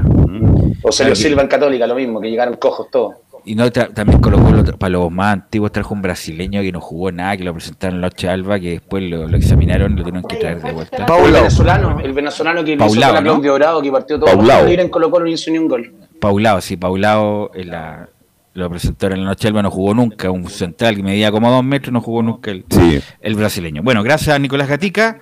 Vamos a ir con la Católica, porque la Católica tiene novedades, tiene un, un chileno más, eh, Camilo Vicenzo. Exactamente, pues se trata de- del capitán del equipo cruzado de Matías Dituro, que era una noticia que se esperaba mm, hace tiempo ya. Y, y bueno, se recibió la, la carta de nacionalización, la notificación, digamos, le llegó al mail a- al arquero de la, de la Universidad de Católica y con esto se convierte mm, en, un, en un chileno más. Eh, bueno, incluso el, el Club Cruzado lo destaca en sus redes sociales, dice, felices por esta noticia, Mati, las cruzadas y los cruzados estamos muy contentos. Escribieron ahí en, en sus redes sociales por lo de mm, el capitán de la Universidad Católica, eh, Matías Dituro, que con esto obviamente libera un cupo eh, en- de, extranjero en, en la Universidad Católica que va a ser bien importante para el que les cuento, les voy a contar eh, posteriormente porque mm, ya va a estar luego el último refuerzo. Pero hoy día justamente habló en la conferencia de prensa Matías Dituro, la que comenzó con enviando un mensaje a toda la gente que ha sufrido en el sur por esto de los incendios eh, forestales. Y bueno, después comenzaron justamente las preguntas. Y en la primera, Matías Dituro habla sobre la notificación de la nacionalidad chilena. Notificación de la nacionalidad justamente chilena. Sí, muy contento, muy contento por recibir la, la notificación. La, la pude ver después del entrenamiento, así que estuve toda la mañana ahí con la expectativa. Pero bueno, una vez terminado el entrenamiento pude revisar el, el email y, llegó todo perfecto, así que bueno, estamos muy contentos. Muchos sentimientos personales, también muy contento porque al equipo se, se le abre la, la- la oportunidad de, ¿no? de, de poder eh, tener el cupo, así que nada, feliz, feliz por eso. Bueno, ya tiene 35 años eh, Matías Dituro, pero esta pregunta, como siempre, sí le iban a hacer, obviamente, Carlos. Y esto Me lo, imagino. Lo comentamos me en algún, imagino. en algún momento. Oiga, ¿cómo le, le Sí. pregunta al panel antes que presente Eso. la cuña a usted, mi estimado? La declaración. ¿Cómo estará Cortés Arias con, la, con esto de la nacionalización de Dituro? Nah. ¿Usted cree que no va a ser nominado por Berizzo? No sé si va a ser nominado, pero no. eh, Si es que va a ser nominado, es un arquero, es un Ah, buen Cortés no arquero. influye. Es un buen arquero, pero no creo que sea incidente en la el ¿Es menos que. Cortés, dicen ustedes? ¿Es menos es- que Arias? No es, no el punto es que edad. sea, no es que sea menos o más. 35 años, para eso tengo bravo. Don Carlos. Claro. Sí. Solamente marcarle la información de la Roja que el proyecto Berizo parte con Cortés en, en el arco, más allá de, de que siempre eh, va a estar ¿Quién bravo, pero para Sí, él. sí. No, él lo dijo en una conferencia. Él lo dijo en No, una no, no, conferencia. pero es que, perdónenme, para mí Dituro es tan bueno o mejor que Cortés. Cortés y bien A eso me refiero. No, Eso- en este eso- momento es bravo el eso no es titular de la descartable. selección, Laurencio. No, lo, lo que estoy diciendo No yo, lo que yo estoy diciendo yo. eso, ¿eh? No, no, no, a ver, de, de que, de que parta no, pero, pero Pero sí polémica me gustó. para él, para él, decirlo. para él, el arquero, para él el arquero es, es Freddy Cortés. Ahora, dicho eso, si es que está bravo disponible, lo va a convocar, pero él quiere proyectar jugadores para, para el futuro. Y de hecho, más, eh, Cortés eh, va a ser el arquero en, lo- en los Panamericanos. Ahora, dicho eso, no hay cartón a ningún jugador, por ende, por ende Dituro puede ser perfectamente eh, portero. eh, Yo tal, americanos, que es el- Bravo va a estar jugando en la Liga Española. Sí, a lo que voy, a lo que voy es que Dituro es igual o mejor que los arqueros de la selección chilena, pero Bravo pero, es superlativo. Claro, pero Bravo mejor que todo esto, pero obviamente ya Dituro tiene sus años, pues no va a ser un arquero de proyección para el siglo este y para el siglo que viene, a lo mejor va a estar retirado. No, yo me refiero para las clasificatorias que se vienen, no, pues para Bravo, mañana. Bravo, si sigue ¿no? jugando va a jugar Bravo. Va a Juega, jugar Bravo no juega, en el, en Betis juega los entrenamientos nomás. No, si juega la Copa del Rey. Juega, Juega la Copa del Rey. No, si es titular. Eh, alternan, pero el tema que Bravo es el titular de la selección, al menos que esté lesionado. No Así es. que- Bueno, ya, Bravo, Bravo, sí. Cortés, ¿y cuál es el tercero? Arias. Entonces Arias- ninguna opción. Pero puede estar en el radar, por ejemplo. Puede estar en el radar. puede estar en el proceso como, el- como tercer arquero a lo mejor en caso de lesión. Pobre Zanahoria, ninguna posibilidad para el Está en Zanahoria. el radar y si Campo se pone las pilas, Campo también. Bueno, Pero le falta, le falta uno. Bueno, la siguiente, en el siguiente audio se le pregunta algo, si está, de, se le pregunta primero por el partido ante Cobresal y la posibilidad de selección. La verdad que es nuestro segundo día de entrenamiento en la semana. Espero que podamos eh, seguir la semana con esta misma dinámica como fueron estos dos días. Creo que fueron dos días muy positivos. Va a ser un partido duro el de fin de semana contra, contra Cobresal. que creo que vamos a llegar de, buena forma, estoy convencido de que va a ser así. Y con respecto a lo otro, me siento capacitado para, para todos los desafíos que, que me trace y que vengan por delante. Eh, el día a día, el trabajo, el esfuerzo y lo que vaya haciendo en la cancha va a decir después para qué, para qué estoy. En realidad la consulta era si se sentía, si se sentía capacitado para, para el arco de la, de la selección. Y la última que vamos a escuchar, ¿Dónde juega la Católica, Camilo? mira, juega este fin de semana, el domingo, Ya. eh, en el Teniente Arrancagua contra Cobresal. Ah, juega ya. Y como lo decía Carlos en el inicio, estaba programado para las 20-30 horas, pero como ese día los partidos anteriores estaba programado el de Colo Colo Guachipato que se suspende y el de Ñublense con, con O'Higgins también se suspende, entonces se adelanta y se va a jugar a las 19 horas el domingo en Rancagua. Así que ahí ya está programado. Eh, bueno, y la última, Matías Dituro, se refiere a la evaluación del plantel. Lo veo muy bien. Veo que tenemos un plantel con jerarquía, un plantel con, calidad en, en todos los puestos y con la, la- la- la suma de los juveniles, de los, de los más chicos que, que son un gran aporte y, y estoy seguro que más adelante serán un gran aporte para, para la institución. Creo que tenemos un plantel corto, pero un plantel muy competitivo y, y que tiene hambre, que tiene muchas ganas de, de poder conseguir eh, cosas importantes este año. Ya, eso con el caso de, de Matías Dituro. Y lo otro ya llegó el que va a ser el refuerzo, el último de la Universidad Católica. Bueno, hoy día se decía los exámenes médicos. El colombiano, el volante mixto, eh, Brian Rovira, que viene de Atlético Nacional. Estuve viendo algunos videos, eh, justamente él era un volante mixto. Y que tiene bastante, ocupa bastante el pase largo. Eso es una de las, características también de Brian Rovira. Ok, gracias Camilo, muy amable por la información de la Católica que va a jugar en Rancagua a las 19 horas el domingo ante Cobresal. Y vamos con las colonias, Laurencio Valderrama.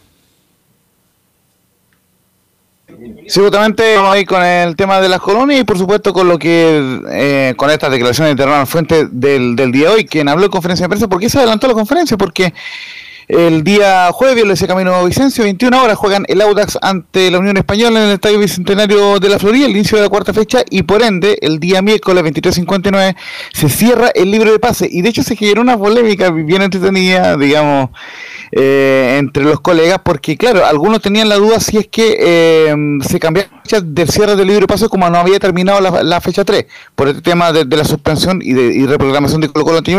Pero finalmente, en definitiva, ya está todo claro, se aclaró por parte de la NFP, lo que manda es el inicio de la fecha 4, es decir, eh, mañana miércoles 23.59 se cierra el libro de pase, así que obviamente eh, están todos los clubes, o, la mayoría de los clubes buscando por ahí el último refuerzo. Por lo menos Unión si hay, si hay una cosa que ya está clara, es que descartó nuevas incorporaciones. Ya Ronald Fuente hoy día eh, dijo que se quedaba con el plantel, que estaba conforme, que estaban volviendo los lesionados, así que en ese sentido por lo menos está tranquilo Ronald Fuente, más allá Ro- Ronald Fuente encuentra bueno hasta la cancha, po. entonces hay que estar, lo, hincha No, no, no, debería. Estar debería estar preocupado el hincha de la Unión por lo que dice Ronald Fuente. No, no, no, en ese sentido Ronald Fuente ha sido cauto porque sabe él perfectamente como la dirigencia hispana, por ende no critica directamente la cancha, pero sabe perfectamente que la cancha está mala, es un hombre de fútbol, y obviamente no, no, no, eh, no va a decir que la cancha está buena. Pero lo cierto es que, como les decía, eh, está con el plantel eh, eh, cerrado para esta primera rueda por lo menos, ya están volviendo los, lesionados, así que en ese sentido, por lo menos, está muy claro Ronald Fuente en que tiene que mejorar el equipo, no ha ganado eh, en el partido ante Everton, así que obviamente eh, es una sensación bastante complicada lo que vivió el cuadro de la Unión Española en ese empate 1 a 1, donde además, con, comentarle también por, la gente de, lo que es Portal de Valparaíso, que eh, la gente de Everton fue muy dura con, con el estado de la cancha. Eh, el presidente, eh, eh, es- es- el presidente eh, Cedillo, el mexicano, el presidente del Everton, Daniel Mar, fue bastante duro con la cancha, dijo que, que ni en un portero se podía jugar así, eh, en una cancha eh, menos de segunda división. Y eh, también hubo crítica eh, por parte del, del entrenador Paqui Miniquini y de otros jugadores. Pero lo cierto es que al final, y también creo yo, y, y esta es una información que también uno maneja por interno, que lo que dijo el CIFUP el fin de semana también sobre... eh, el estadio de la municipalidad. El estadio de la Claro, municipalidad. Claro, claro, Y pero- listo, pero lo ahí está, que está, cerrada la polémica. ¿ah? Claro, pero hubo tantas críticas por parte incluso del sindicato de futbolistas profesionales que finalmente no se termina jugando en el Santa Laura y creo que es la mejor decisión, por lo menos es lo que así estima eh, Ronald Fuentes. Así que vamos de inmediato con las declaraciones de, Ronald Fuentes el día de hoy. También vamos a ir con Manuel Fernández, lo que dejó el día viernes esa derrota de, del Autos Anticuricó. Todo eso en la antesala de este clásico de Colonia, Unión ante Autos del día jueves. Y justamente Ronald Fuentes dice lo siguiente en cuanto a Santa Laura. Dice, mientras menos se utilice Santa Laura, será más rápida la recuperación e invertiremos en la localidad con Magallanes.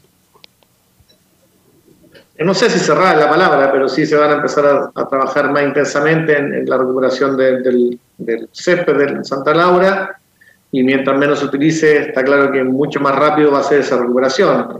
Y bueno, esperemos que dentro de con Magallanes se están haciendo las gestiones para, para poder jugar en condición de visita primero, para justamente aprovechar una semana más de, de cara a los partidos que puedan tener los, los, equipos que también ocupan el estadio, tanto Católica como Universidad de Chile, y esperemos que sea un tiempo prudente para que el estadio se vea en mejores condiciones. Y esperemos también eh, de tener esa claridad donde vamos a jugar nosotros él o los partidos que puedan venir. Ahora la idea es intercambiar la, la localía, que, Magallanes sea local ahora, y bueno, ahí se están haciendo las gestiones, la gente de Magallanes sin duda ha tenido la mejor disposición y esperemos que la MFP también como que ayudó a Colo Colo también a, revertir esta, esta localidad en el segundo partido, también lo puede hacer con nosotros para que el estadio, que va a albergar tres equipos y muchos partidos, sea un estadio para en buenas condiciones para practicar el fútbol son dos eh, partidos de distantes de la Unión Española y después viene la séptima fecha donde la, Unión volvería a jugar de local ante Copiapó, sigue estando en el Estadio Santa Laura programado, pero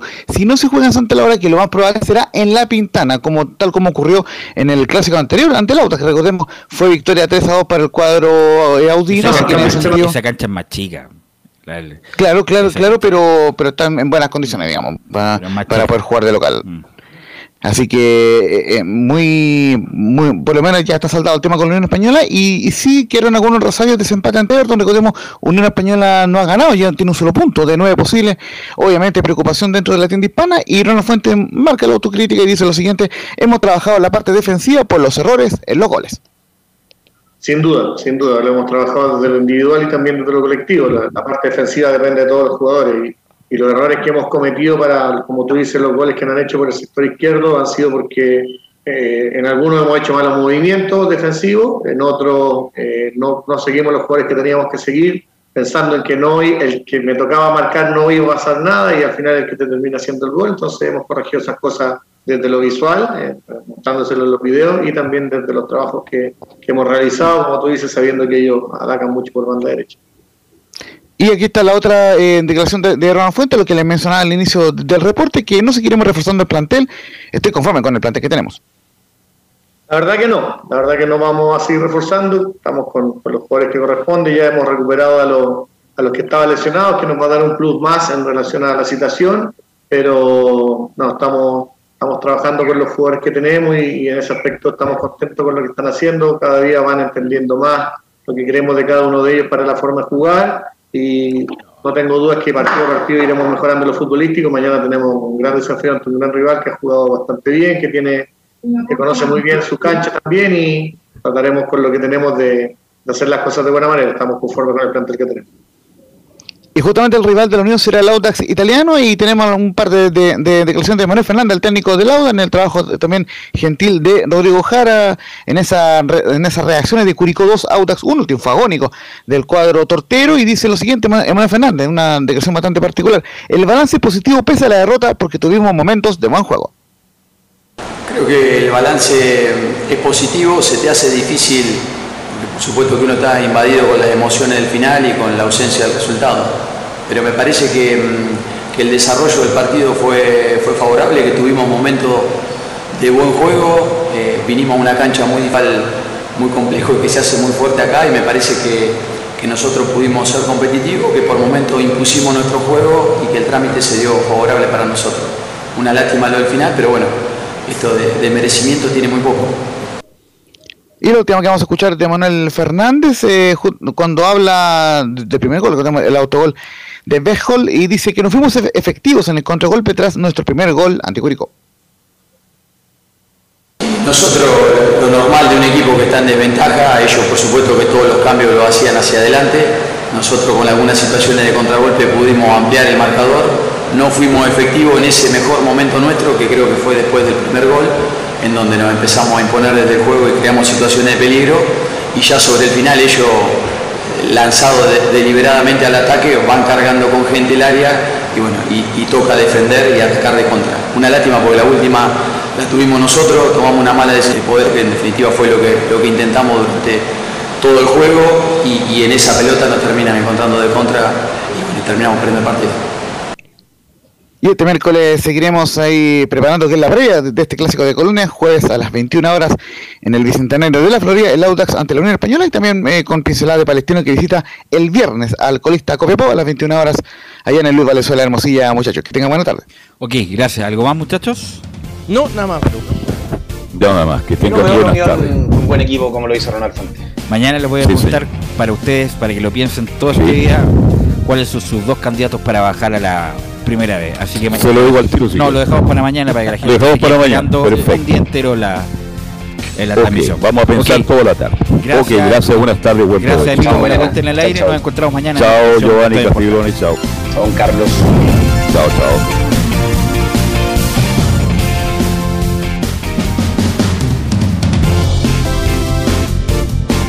Fueron 90 minutos con toda la información deportiva. Vivimos el deporte con la pasión de los que saben. Estadio en Portales fue una presentación de Almada Comercial y Compañía Limitada. Expertos en termolaminados decorativos de alta presión.